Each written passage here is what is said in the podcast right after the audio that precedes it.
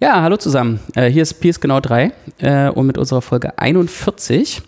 Äh, und ich sitze hier im sommerlichen Magdeburg äh, und habe äh, nichts. Äh, ich habe einen Bleistift in der Hand, aber kein Thema und keine Ahnung. Und Petra sagt mir jetzt, was unser Thema heute ist. Hallo Petra. Hi Thomas. Ähm, ja, ich habe ein Thema mitgebracht heute. Ich fange mit einer Frage an. Hast du schon mal versucht, in so einer Medikamentenpackung den Beipackzettel wieder reinzufalten, nachdem du ihn gelesen hast?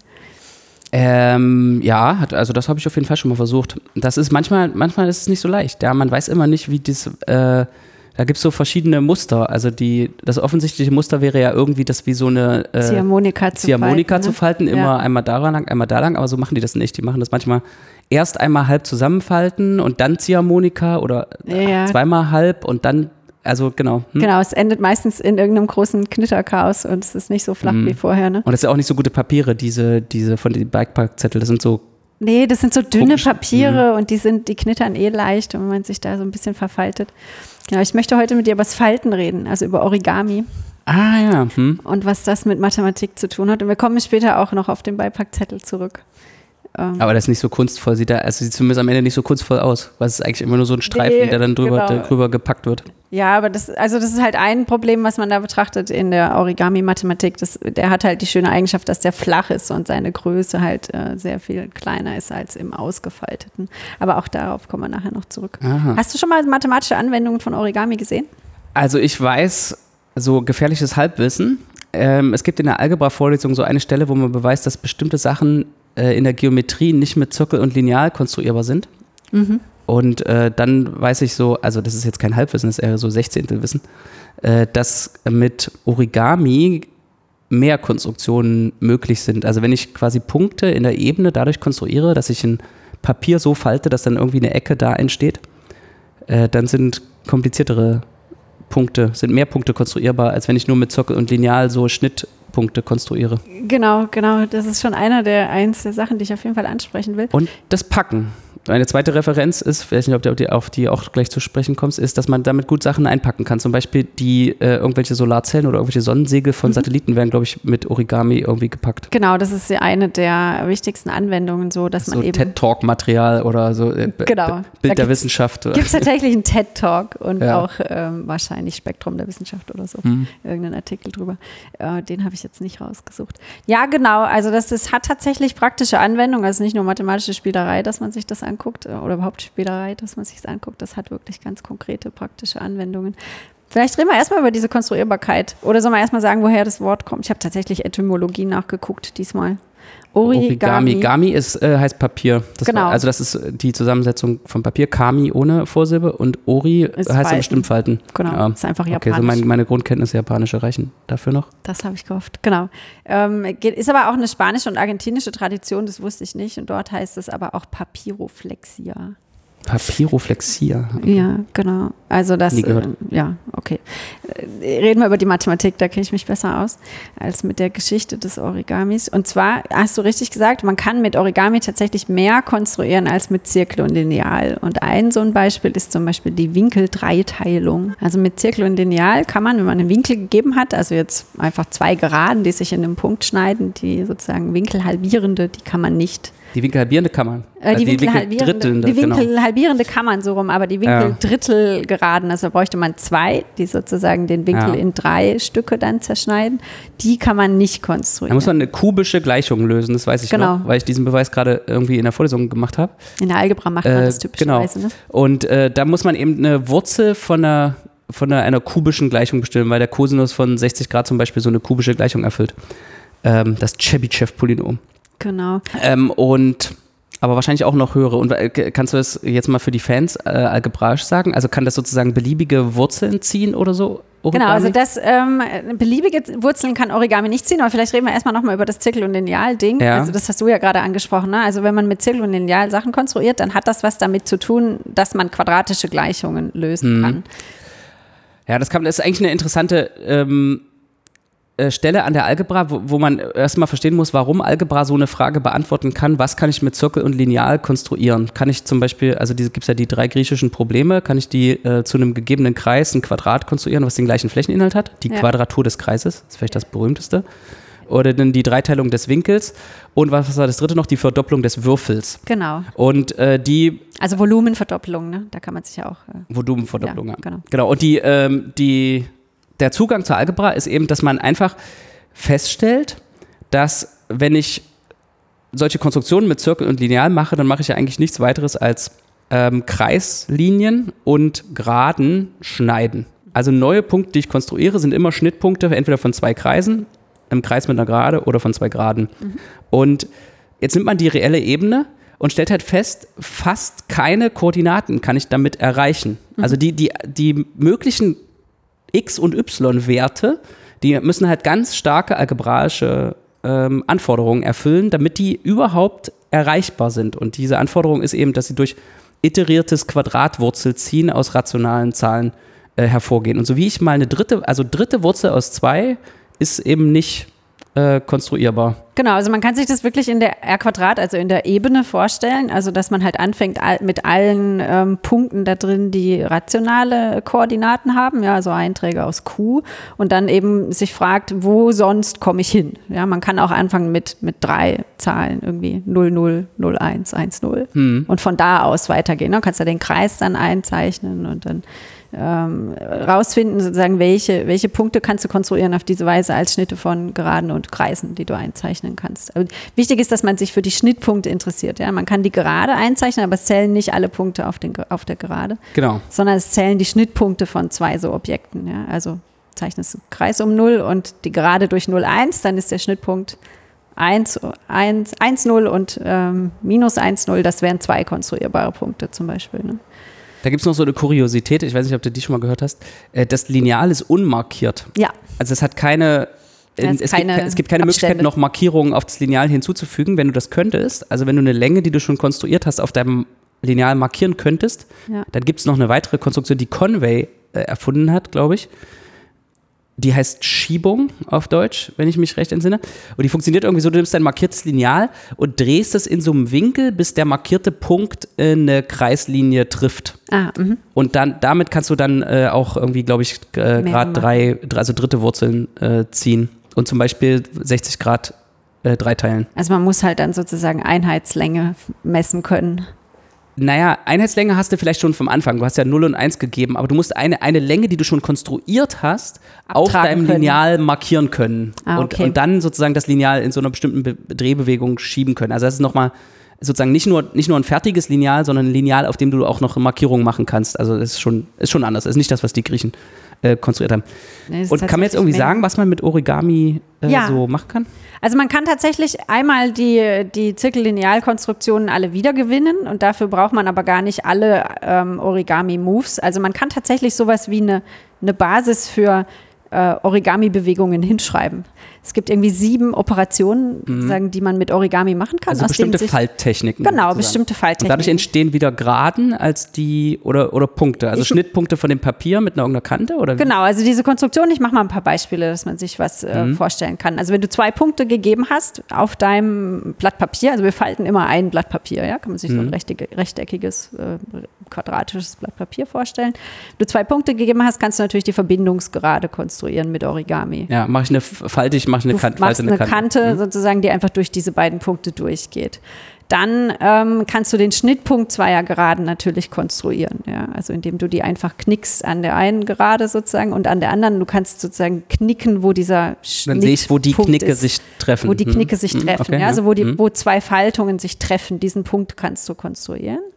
Das wäre ein so ein konstruierbarer Punkt mit Origami. Die Punkte auf der Knicklinie, die interpretiert man nicht als konstruierbar, genau wie bei Zirkel- und Linealkonstruktionen. Ja.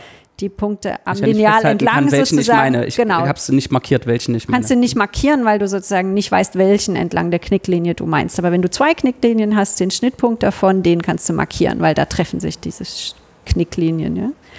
Dann äh, kannst du Mittelsenkrechten konstruieren weil du einfach sozusagen, du nimmst es sozusagen als Spiegelachse. Du hast zwei Punkte und, und tue ich die irgendwie aufeinander. Du faltest die aufeinander. Falte, so, dass die aufeinander kommen, ja. Hm. Genau, und ja. du kannst die auch so aufeinander falten, dass die Verbindungsgerade, die du ja im ersten Schritt schon konstruieren konntest, auf sich abgebildet wird, ja. ja. Also kannst ja. du wirklich sozusagen Mittelsenkrechte konstruieren.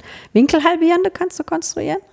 Du hast das führst du auf mittelsenkrecht zurück wahrscheinlich? Nö, kannst oder? du direkt machen. Also du hast zwei Geraden, die sich schneiden und du kannst einfach die eine Gerade auf die andere falten. Ja. Am, am Punkt, wo sie sich treffen. Mhm, ne? Mhm, so. Ja. Es ist tatsächlich viel flexibler so als. Also das Papier wird dann so, so, ein bisschen komisch verformt oder so, nee, weil ich ja sozusagen nicht an einem Punkt ähm, ich hole hier gerade so einen kleinen Zettel. Also du hast aber wenn der Punkt nicht die Ecke von dem Papier ist, also ich Nee, der Punkt muss nicht die Ecke von dem Papier sein, aber du hast zwei Knicklinien auf deinem Papier. Ich habe jetzt gerade so mal hier zwei vis visuelle äh, Erfahrung, dass Petras jetzt mit einem Post-it macht. Ich mache das jetzt mit einem kleinen Post-it hier gerade und habe da gerade zwei Klick Knicklinien drauf gefaltet. Wer das machen will, holt sich mal kurz einen Zettel. Okay, ähm, also man braucht jetzt ein Post-it und muss sozusagen die so, äh, das irgendwie so knicken, dass in der Mitte ja, die, treffen die zwei sich jetzt, Knicke treffen. Genau, die treffen sich jetzt so ja. 60 Grad, aber es ist ziemlich wurscht eigentlich, welchem Winkel ja. die sich treffen. Und jetzt kann ich das ja, ich sehe ja die Knicke auch so ein bisschen durch, ne, wenn man so gegen das Licht hält. Und jetzt kann ich das Papier so falten, dass der Punkt, an dem die sich die treffen, dass der sozusagen nicht verformt auf wird. Neuen, auf dem neuen Falz Man muss ziemlich ist. präzise falten können, dass der auf dem neuen Falz ist und dass ich den neuen Falz so mache, dass der im Prinzip meine eine Knicklinie an die andere spiegelt. Jetzt habe ich das nur ja. so semi gut hingekriegt. aber ich äh, sehe es vor mir, es stimmt. Postet zu klein. Aber kannst mal ausprobieren. Also das geht. Okay, das ja? ist die äh, Mittelsenkrechte ist eine Basic Oper Operation. Genau, die Mittelsenkrechte ist sozusagen eins der Basic Operations. Äh, mit die winkelhalbierende, so rum, ist eins der Basic Operations. Äh, genau, für mich war das jetzt eben das Gleiche. Äh, genau, also nicht das die Gleiche, ist nicht genau. das Gleiche, stimmt. Nee, genau. Aber die winkelhalbierende ist eine der Basic Operations. Also das, die kann man auch schaffen. Und ähm, das Spannende ist, wenn man diese drei Sachen jetzt macht, kriegt man schon einen Körper in C. Äh, ja, parallel, also in dem Beweis, dass man einen Körper hat, ist, man, benutzt man auf die Parallelverschiebung ähm, kann man auch sowas wie Parallelverschiebung machen? Ich Wenn ich eine so Gerade genau, habe und einen Punkt, kann ich eine parallele Gerade dazu? Ja, die kann man auch machen. Da musst du halt zweimal Mittelsenkrechte machen. Ne? Ah, genau. Äh, hm. also musst du irgendwie die Senkrechten iterieren. Also, okay, also wenn man das machen kann, dann glaube ich sofort, weil dann ist es zurückgeführt auf den Beweis, den ich kenne. Genau, also, also Senkrechten so kannst du, Parallelen kannst du konstruieren, weil du hast, du hast eine Gerade, du, du nimmst, äh, du, du musst eh zwei Punkte, mit zwei Punkten musst du anfangen, ja, ganz am Anfang mal mhm. in der Zahlenebene. Äh, kannst du auch als komplexe Zahlen auffassen oder als R-Quadrat, ist egal. Und dann kannst du die, du kannst da eine Gerade durchkonstruieren, dann kannst du die Mittelsenkrechte konstruieren dann kannst du auf dieser Mittelsenkrechte, kannst du wieder eine Senkrechte konstruieren, indem du irgendeinen so, anderen Punkt, Punkt da drauf Ach, genau, genau. Die, äh, ja, ja, genau. Ich, äh, ich habe ja meinen Punkt und jetzt mache ich eine Senkrechte auf meiner gegebenen Gerade, die nicht durch den Punkt geht. Ja. Und dann mache ich eine Senkrechte da drauf, die durch den Punkt genau. geht, die ist parallel, weil zweimal genau. senkrecht ist äh, wieder parallel. Parallel. Ja, genau. hab's. Und äh, dann weiß ich, wenn ich dann, eine Parallele konstruieren kann, weiß ich, wie ich, äh, wenn ich A konstruiert habe, 1 durch A konstruieren kann. Und auch wenn ich A und B habe, A mal B. Das ist mit so kongruenten Dreiecken. Genau, das ist im ähm. Prinzip dann baust du den Beweis nach, den du auch für die. Äh, ja, das ist ja das Schöne, dass man es nie machen muss mit einem echten Packzettel, sondern nee. ähm, man hat dann so, so, sozusagen, man zeigt dann einmal, wenn ich, wenn ich schon eine Länge A irgendwie konstruiert habe, also ich habe, wenn ich sage, ich habe eine Länge konstruiert, meine ich, ich habe den Punkt 0, A für irgendeine reelle Zahl, den habe ich jetzt durch eine Konstruktion, habe ich den markiert auf meinem Papier als Schnittpunkt von irgendwie. Mhm. Und äh, dann kann ich äh, mithilfe dieser Konstruktion 1 durch A äh, oder wenn ich zwei habe, A und B, kann ich A mal B äh, konstruieren. Mhm. A plus B ist ja trivial, dann mache ich einfach die Strecken hintereinander. Ja, Zumindest bei Zirkel und Lineal ist das trivial. Genau. Äh, und das sind, die, das sind die Körperoperationen. Und dann heißt das sozusagen, wenn ich zwei Zahlen konstruieren kann, kann ich sozusagen alle Zahlen konstruieren, die, die ich daraus ausrechnen kann durch mal geteilt plus und minus. Genau, im Prinzip kann man sich so kleine Algorithmen hinschreiben, wie ja. man so Operationen durchführt. Aber wenn ich das ne? jetzt wirklich machen wollte, viel Spaß. Und ne, ja, genau, dann ist ja das Papier so ganz schön zerknuddelt oder vollgeschrieben. Es ist irre zerknüttelt. Also ja. mit dem Post-it wird es nicht gehen, glaube ich. Es ist einfach viel zu klein, ja, weil die Faltungen viel zu nah beieinander, so präzise zu falten, ist echt schwer. Also wir sehen wieder sozusagen, die Praxistauglichkeit von diesen Algorithmen wurde jetzt nicht bei der Entwicklung in Betracht gezogen. Äh, also das ist vielleicht nochmal eine ganz andere Ebene, wenn du jetzt wirklich irgendwas dir vorstellst, was du aus Origami falten willst, den effizientesten Weg oder den, den wo es hinterher am schönsten da aussieht. Reden wir nachher auch noch drüber. Ich will einmal dieses Thema noch abschließen mit diesen Körpern und so. Also ich habe gesagt, es gibt sieben Axiome. Ich verlinke auch was, wo man die alle nachlesen kann. Ich sage die jetzt nicht. Da geht es auch dann noch, und das ist der entscheidende Vorteil bei Origami gegenüber Zirkel und Lineal, man kann Punkte äh, eben deckungsgleich bringen. Also man kann Punkte, man kann zwei Punkte gleichzeitig auf zwei vorgegebene Geraden auch abbilden. Ja, sowas. Also das kann man mit Zirkel Aha. und Lineal eben nicht. Du kannst, ähm, Also das siebte sozusagen ist gegeben zwei Geraden und zwei Punkte. Dann findest du eine Faltung, die gleichzeitig diese beiden Punkte P und Q einen auf die erste Gerade und den zweiten auf die zweite Gerade abbildet. Mhm. Also dazu musst du ja nur wissen, die Punkte haben irgendeinen Abstand. Ja. Und dadurch konstruiere ich ja eine neue Gerade durch so eine Faltung. Genau, du konstruierst und, eine neue äh, Gerade, die, Gerade, die die beiden ersten Geraden schneidet. Ja. Okay, und was kann ich dann sowas kann man mit machen? Ist das irgendwie eine Wurzel ziehen oder sowas? Oder genau, ist das eine Lösung von, einer, Lösung von einer kubischen Gleichung? Okay. Genau, also was man insgesamt mit diesen sieben Sachen bekommt, ist eben äh, Quadratwurzel ziehen. Also du kannst alles, was du mit Zirkel und Lineal kannst, auch wieder. Du kannst kubische Wurzeln ziehen und du kannst, wenn du es als komplexe Zahlen auffasst, noch komplexe Konjugate bilden. Ja, okay, aber ja. das ist ja nur Spiegel an der Spiegeln an einer Achse, oder?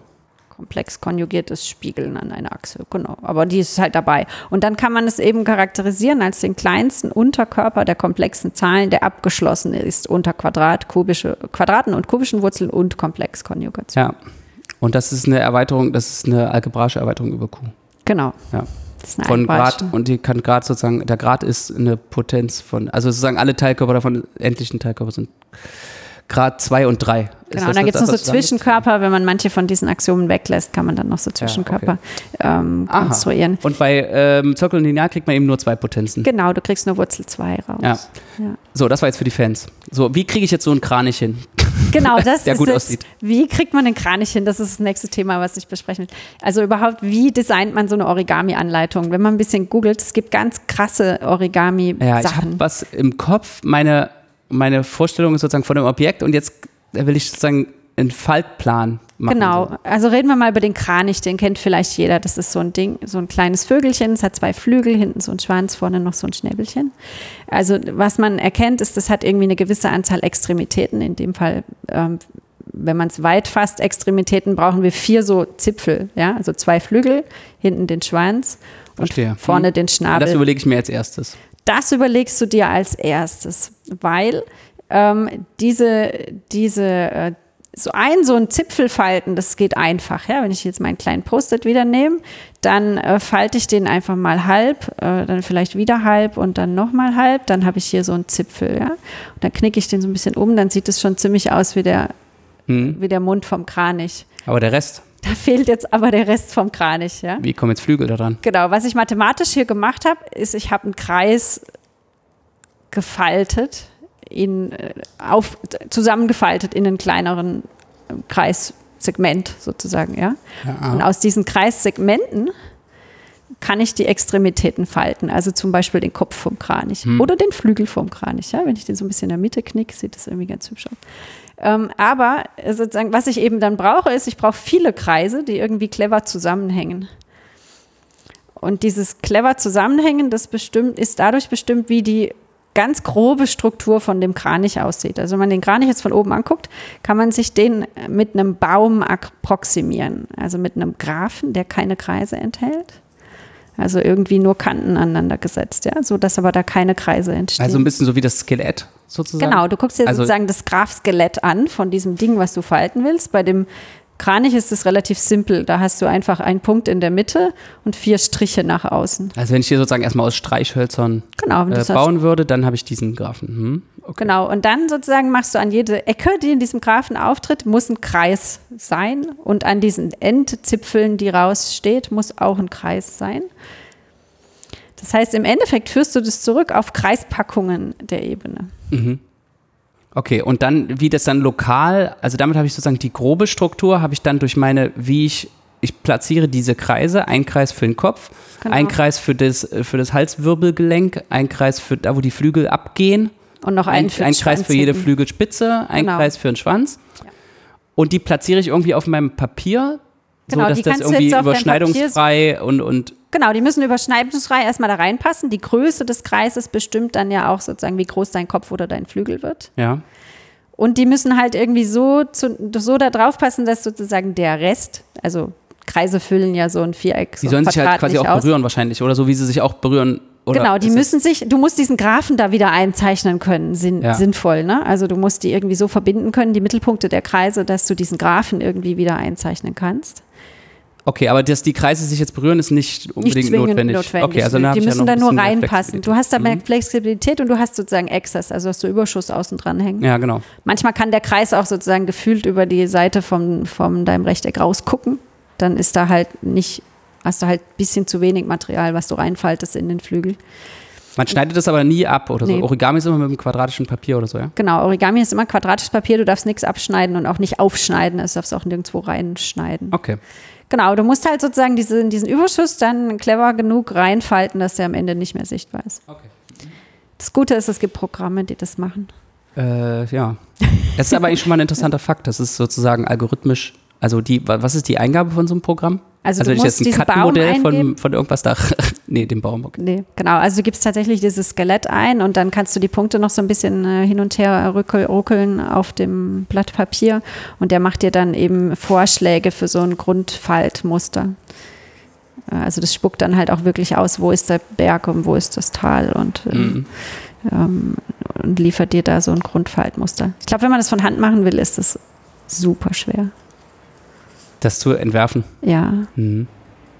Also ich stelle mir das echt schwer vor. Da gibt es ja so richtig tolle, so wo dann so ganze Dinosaurier und ich weiß nicht, was alles aufwendig gefaltet werden. Ich kann es noch nicht so richtig, ich habe es noch nie gemacht. Also ich habe das Einzige, was ich mal gemacht habe, ist so ein, das heißt Sonobe, glaube ich, Origami oder so, wo man äh, ganz oft das gleiche Stück mhm. bastelt und dann aus dem was zusammensteckt. Äh, da kann man dann sozusagen so geometrische Figuren wie zum Beispiel platonische Körper oder so. Ja, genau. Also äh, zusammenstecken. Das hatte ich mal irgendwann gemacht, aber sonst, äh, ich habe noch nie so einen Kranich gefaltet. Gibt es auch immer so Workshops irgendwie auf, auf irgendwelchen Stadtfesten, aber ähm, sollte man vielleicht mal ausprobieren. Ich kann es mir noch nicht so richtig vorstellen. Also jetzt, und wenn ich diese Kreise habe, dann falte ich daraus das Skelett und dann muss ich immer diesen Kreis irgendwie zu, genau, zu der entsprechenden Kreis wird im Endeffekt immer zu so einer äh, Tüte zusammengefaltet, mehr oder weniger, ja, die ja. dann noch so mit Zusatzknicken versehen wird oder irgendwelchen Ziehharmonika-Anteilen, sodass das halt dann noch fein granularer ausmodelliert wird, wie das dann konkret aussieht.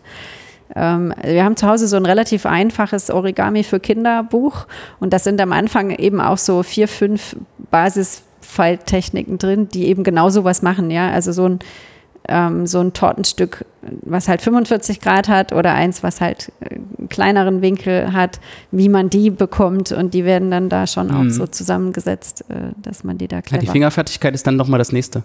Hat man noch irgendwie solche Werkzeuge, dass man irgendwie so, so, dass so, so ein Falz irgendwie besser machen kann? Also, dass ja, man so du kannst drüber es ja streicht so drüber streichen, oder, auch mit so Klatzdingern. Ich glaube, das ist, ja. Also daran bin dann ich immer gescheitert, dass das nicht präzise genug war, wenn man so komplizierte Sachen falten wollte.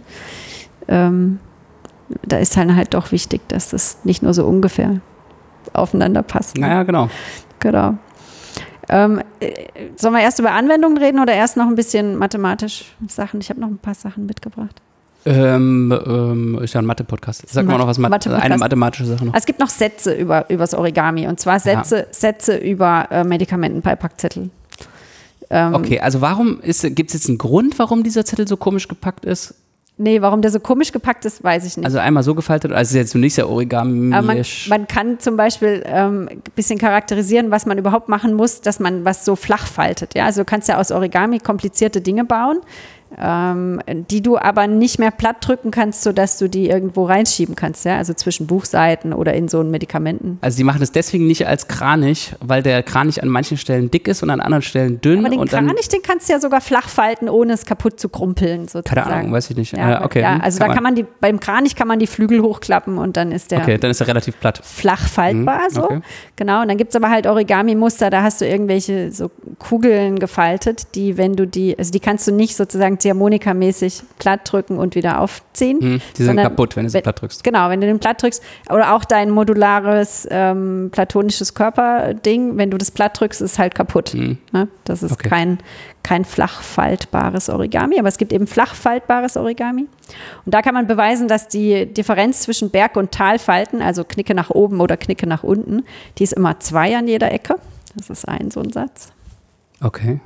Das ist so ein Ziehharmonika-Phänomen. Also du musst es halt mein Post-it von vorhin, wenn man sich den nochmal anguckt, wenn der zusammengefaltet ist zu so einer Tüte. Äh, es muss halt irgendwie rein, wenn es sozusagen nach innen gefaltet ist, muss es auch wieder nach außen gefaltet werden, dass im Endeffekt halt dieser Kreis ja, geschlossen ja, werden kann. Das kann man beweisen. Ähm, und was man aber, ähm, was ich aber total spannend finde, ist, dass wenn du ein gegebenes Faltmuster hast, also du weißt schon, wie du knicken musst, dann ist es NP vollständig, ob das flach faltbar ist, das zu entscheiden. Also ob das Aha. tatsächlich flach geht und wieder raus, ohne kaputt zu gehen dabei. Und selbst wenn du weißt, wo die Berg- und Talfalten sind, also welche Kante du nach oben und nach unten falten musst, also zum Beispiel bei Medikamenten, bei Packzettel, ist es immer noch NP vollständig eine gültige Faltung in die Ebene zu finden. Okay, also da, äh, da ist jetzt meine Frage natürlich, welches ähm, NP-Problem äh, wurde da implementiert? Also so ein NP-Vollständigkeitsbeweis geht ja immer so, du nimmst irgendwie Dreisat oder so und zeigst, äh, dass wenn du dieses äh, Origami-Problem lösen kannst, kannst du auch Dreisat lösen. Und das ja, machst du so, dass das du quasi so eine bullsche Formel mit in irgendeiner Normalform als Origami-Faltanleitung kodierst. Wahrscheinlich. Und dann genau. ähm, ja, das, ja. das würde ich jetzt gerne mal recherchieren. Ich habe das nicht, mir nicht angeguckt, aber ich stelle mir das spannend vor, das mal nachzulesen, äh, was da wirklich, also wie man das wirklich zeigt, dass das NP vollständig Aber ich habe ja gar, ich bin ja sozusagen von Natur aus äh, nicht äh, äh von Natur aus furchtlos bei NP vollständig, weil ähm, es gibt ja noch viel, also NP-Probleme sind, äh, sind gar nicht so schlimm. Die Frage ist ja, ist es auch sozusagen in NP? Heißt NP vollständig, dass es in NP ist? Nee, das könnte auch sozusagen noch schwerer sein ja. als NP. Ja. ja. Also, genau die Komplexitätstheorie ist sozusagen, vielleicht sollten wir unsere Angst vor äh, NP-Problemen verlieren. Also erstmal sozusagen, jedes Handy löst routinemäßig die ganze Zeit NP-Probleme. Es kümmert sich halt einfach nicht um Und die, ähm, ähm, die Konstanten sind wichtig und ähm, so ein Beipackzettel, manchmal gelingt es ja auch, ne, den wieder ordentlich reinzufalten. Also es ist schon hin und wieder mal lösbar. Ähm, ja, äh, Anwendungen, das ist tatsächlich nützlich, dass man das kann solche Sachen lösen. So ein Origami-Plan berechnen. Das ist sozusagen die, die, das ist die ja. mathematische Kernkompetenz, die Nee, einmal, einmal das zu berechnen, das zu machen, so Modelle zu bauen auch ähm, und überhaupt Origami zu benutzen, um irgendwie clever Sachen zu lösen. Ich verstehe nicht, was, da, was man jetzt noch cleverer machen kann, wenn ich irgendwas einpacken will, was schon als Form, äh, als in Form eines quadratischen Papiers kommt. Also ich will ein quadratisches Papier möglichst effizient packen. Ein falsches ist einfach so lange immer wieder halb zusammen, äh, bis es mir dick genug und klein genug ja, das ist. geht ja nicht. Ne? Da gibt es ja dieses Phänomen mit, wenn du einen Papierstreifen immer, also normales A4-Papier, 100 ja. Gramm, kann man irgendwie nur siebenmal falten. Dann werden die Kanten zu dick. Dann werden die Kanten zu dick, weil du hast ja durch die Dicke des Papiers immer sozusagen Überschuss beim Falten, der, der hier in diese Rundung beim Knick sozusagen reingeht. Okay. Also Und das ist das Problem, was man lösen will. Da, ja, das ist eins der Probleme. Oder es sind so Transportprobleme. Also du willst halt Teleskope ins All schicken, aber nicht sozusagen den ausgeklappten Spiegel, sondern musst den halt irgendwie so einpacken, dass der möglichst klein transportabel ist in so einer Rakete. Also du kannst halt nicht so ein 10 Meter Teleskop. Aber wo ist das Problem? Also ist das Problem, also im Vergleich zu, warum muss ich sozusagen so eine komplizierte Faltung wählen und warum tut es nicht eine einfache Faltung? Ja, weil das Ding sich ja auch irgendwie automatisch dann ausfalten muss im All, wenn du nicht mehr dabei bist, zum Beispiel.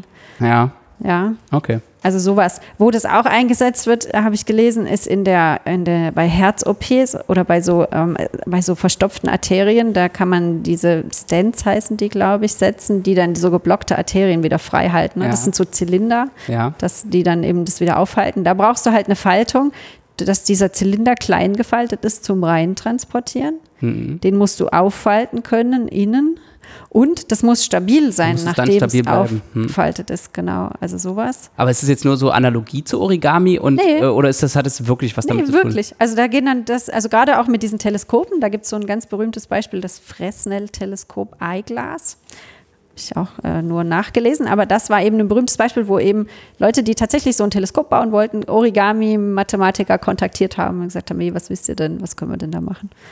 Ähm, cool. Ja, Kriegt genau. man wahrscheinlich auch nicht jeden Tag so einen Anruf. Wahrscheinlich nicht. Also ich sowieso nicht, ich mache das nicht, aber. Naja, muss man erstmal einen TED-Talk haben. Dann es müssen erstmal Leute wissen, dass du Lust hast, über so Faltungen nachzudenken. Mhm. Genau, Airbags sind wohl auch mit Origami-Technik gefaltet. Echt? Ja. Ich dachte, die sind dann so reingestopft. Reingekrumpelt. Naja. Ja, keine Ahnung. Wahrscheinlich sollen die sich nicht verheddern. Ne? Wenn du die irgendwie reinkrumpelst, kann es ja passieren, dass der beim. Naja, man kann alles äh, optimieren. Und wenn man sich fragt, wie kann ich noch was optimieren? Also, ich meine, natürlich kann ich es irgendwie reinstopfen und dann äh, so eine Gaskartusche an die eine Seite an. Äh, ja, aber dann ist und, der Luftdruck, so und der Luftdruck wird, das schon, wird das schon irgendwie regeln. Und dann mache ich irgendwie äh, experimentell, äh, probiere ich ein paar Verfahren aus und eins wird schon irgendwie gehen. Aber ich kann natürlich auch immer, wenn ich was optimieren will, mal sozusagen darüber nachdenken. Ja. Äh, statt sozusagen mal, man kann immer ein paar Sachen ausprobieren, aber man kann auch mal drüber nachdenken.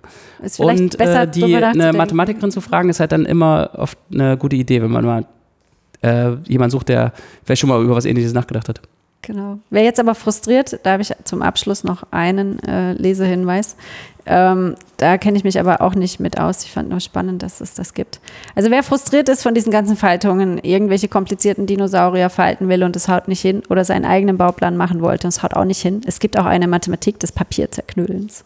Mathematik des Papierzerknüllens? Ja. Und was ist das äh, ähm, Ziel? Nee, ja. Moment, was ist das also kannst, du, kannst du mal einen Satz sagen, den ich Das kann ich nicht sagen, aber die beschäftigen sich mit so, ich habe das auch nur stichwortmäßig bin ich da drüber gestolpert, die beschäftigen sich dann drüber, über die Fragmentierung zum Beispiel, also wenn man knüllt, wie, wie zerknittert ist das und solche Sachen.